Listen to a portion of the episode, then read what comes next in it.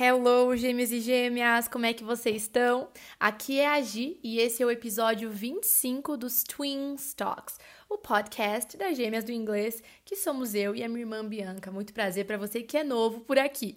E olha só, vocês têm mandado muitas sugestões pra gente no nosso Instagram, arroba gêmeas do inglês, sobre temas, tópicos que vocês querem ver a gente conversando aqui no podcast Twin Talks. E um dos mais pedidos, gente, foi expressões. Sim, vocês querem que a gente fale sobre este assunto. Teachers, ensinem algumas expressões idiomáticas. Como é que a gente fala algumas expressões do português em inglês? Conta pra gente.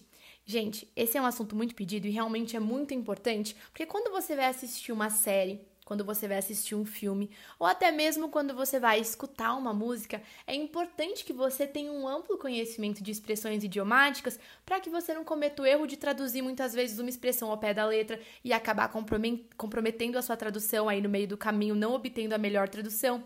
E até mesmo para que você se comunique com muito mais conforto quando você for viajar ou então no seu ambiente de trabalho, para que a sua compreensão e também a sua comunicação, o jeito com, como você se comunica, a sua fala melhore, não é mesmo? Então, expressões idiomáticas são essenciais e este tema é um tema muito, muito, muito interessante, principalmente porque as expressões, gente, idiomáticas, elas trazem uma carga de história junto com elas, né?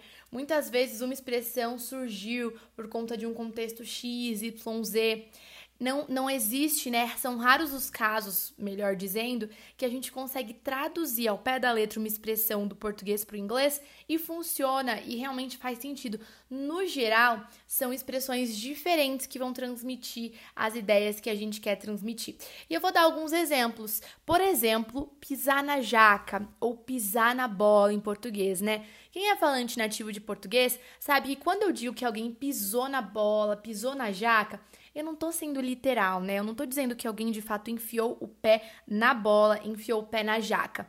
Eu tô querendo dizer que a pessoa deu mancada, que ela fez besteira, que ela cometeu um erro feio. Já pensou se um nativo falante de língua inglesa que tá aprendendo português vê alguém é, numa série ou então num filme brasileiro falando que o outro pisou na jaca? Será que essa pessoa entenderia? Muito bem. E como é que um, um, americano, como é que um inglês, como é que um australiano, um canadense, enfim, falaria pisar na jaca em inglês?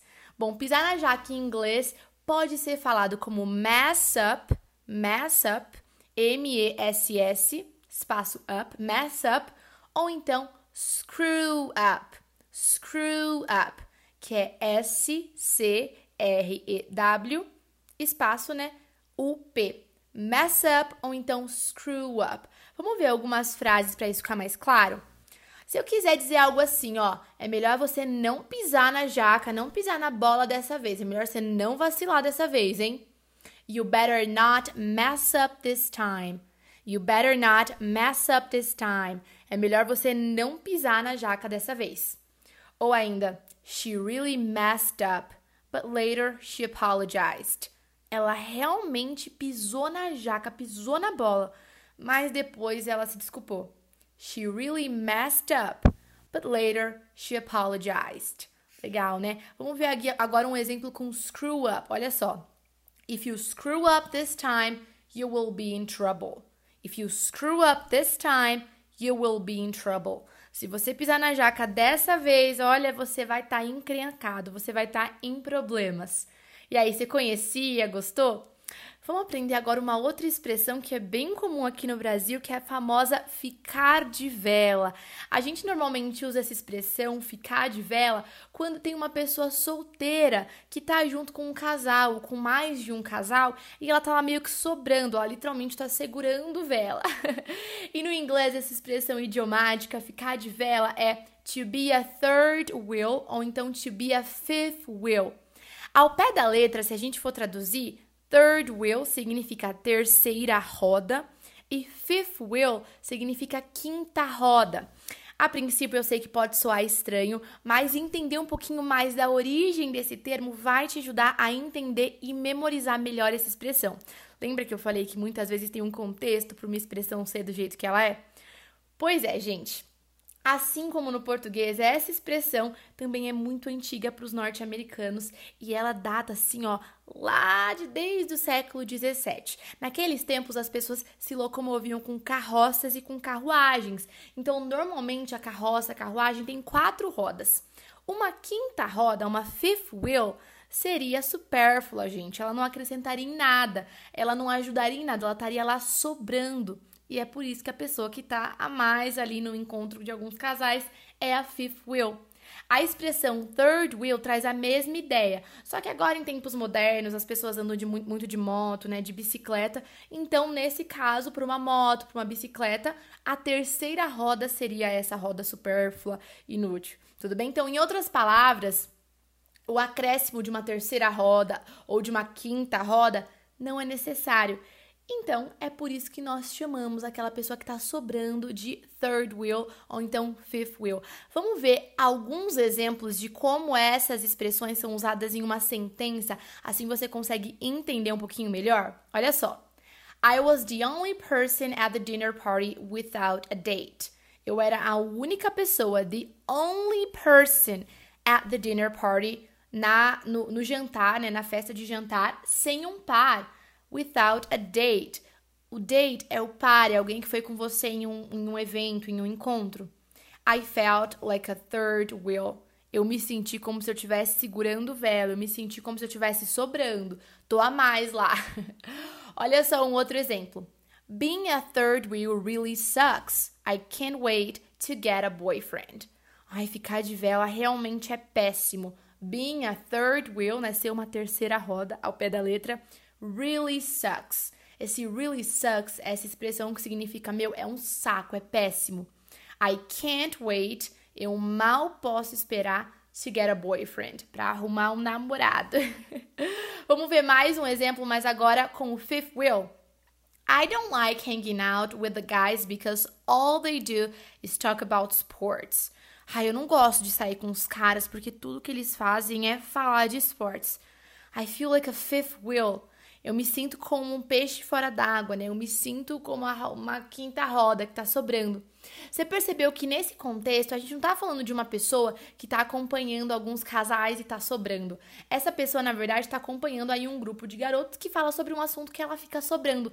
Então, o fifth wheel e o third wheel também podem ser usados nesse contexto.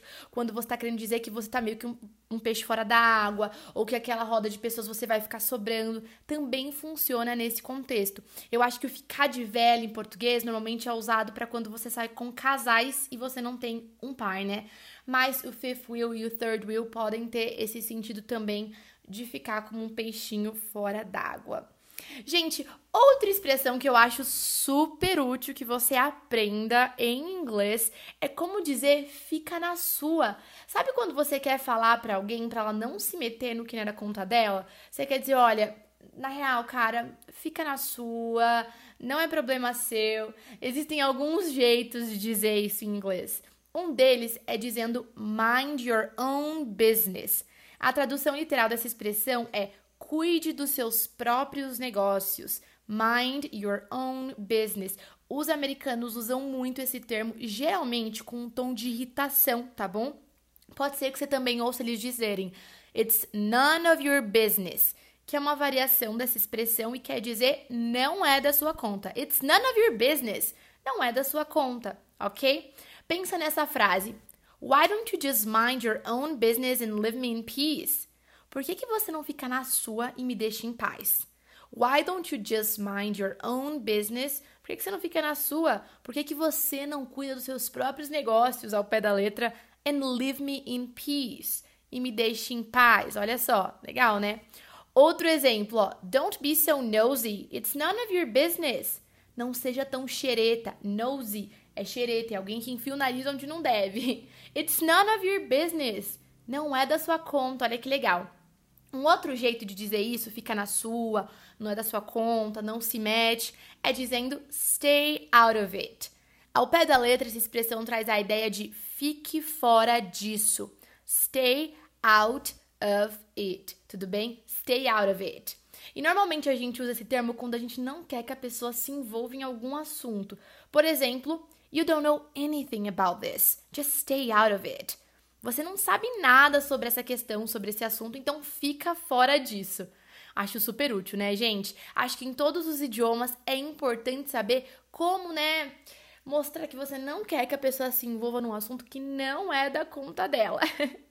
Sabe uma outra expressão que eu acho muito legal e que é importante você aprender para você conseguir entender, porque ela aparece muito em série, principalmente série de comédia, aparece em filme também. Você vai ver as pessoas usando essa expressão com certeza, que é a expressão mão de vaca, pão duro punho fechado, gente, que a gente usa para falar de uma pessoa, né, que, enfim, é mão de vaca, é pão duro, é mesquinha muitas vezes, não gosta muito de gastar o dinheiro, né, é bem seguro, minha avó diria que a pessoa é segura. e olha só, tem alguns jeitos de falar que a pessoa é mão de vaca em inglês. O primeiro jeito de dizer que alguém é mão de vaca em inglês, a primeira expressão, é dizer que essa pessoa é cheap. Cheap. Por exemplo, my boyfriend is so cheap that he won't even pay for my dinner. O meu namorado é tão mão de vaca que ele nem paga pelo meu jantar. Ou ainda, he's a nice guy. I just wish he wasn't so cheap. Ele é um cara legal. Eu só queria que ele não fosse tão mão de vaca, que ele não fosse tão pão duro. Outro jeito de falar que alguém é pão duro em inglês é falar que a pessoa é stingy. Stingy. Por exemplo, He's really stingy and never buys the drinks when we go out. Ele é muito mesquinho, muito mão de vaca, ele nunca paga as bebidas quando nós saímos. Olha só, stingy ou então cheap. Você tá saindo desse podcast cheio de novas expressões. E eu queria te perguntar, você sabe como a gente fala em inglês que a gente concorda com alguém? Tipo, a gente chegou num acordo, a gente concordou, como que a gente fala chegar num acordo, né? Concordar com alguém. Por exemplo, nós finalmente chegamos a um acordo para o negócio. Ou então aquele casal não conseguia chegar em um acordo. Como é que a gente fala isso, né? Chegar em um acordo em inglês. Gente, essa expressão, se a gente traduz literalmente, não faz o menor sentido. A expressão é see eye to eye. See eye to eye. Ver olho no olho. Talvez se você escutar alguém, se você escutasse antes de escutar esse podcast, se você visse, escutasse alguém falando that couple could not see eye to eye. Aquele casal não conseguia ver olho no olho. Talvez você pensasse que eles não conseguiam nem olhar um pra cara do outro, que de fato eles não conseguiam se olhar assim, encarar olho no olho. Só que não, gente, esse see eye to eye é entrar num acordo. Então quando eu falo that couple could not see eye to eye, eu tô falando que aquele casal não conseguia chegar em um acordo. Ou então, we finally saw eye to eye on the business deal. Nós finalmente chegamos a um acordo para esse negócio, né? Gente, esse eye to eye, eu tô falando com esse sonzinho quase de R, né? Eye to eye, eye to eye, porque no inglês é bem comum que quando a gente fala esse discurso todo conectadinho, no inglês americano, saia com esse sotaque, mas você pode falar eye to eye eye to eye ou então eye to eye, ok? Both are correct. Ambas estão corretas. Bom, o episódio de hoje, o episódio 25, vai ficando por aqui. Eu espero que você tenha gostado de aprender algumas expressões, que você tenha achado interessante. Não esquece de dar algumas sugestões, né? Dar o seu feedback também, dizer o que você tá achando do nosso podcast lá no nosso Instagram, arroba gêmeas do inglês, e a gente se vê no próximo episódio. Take care!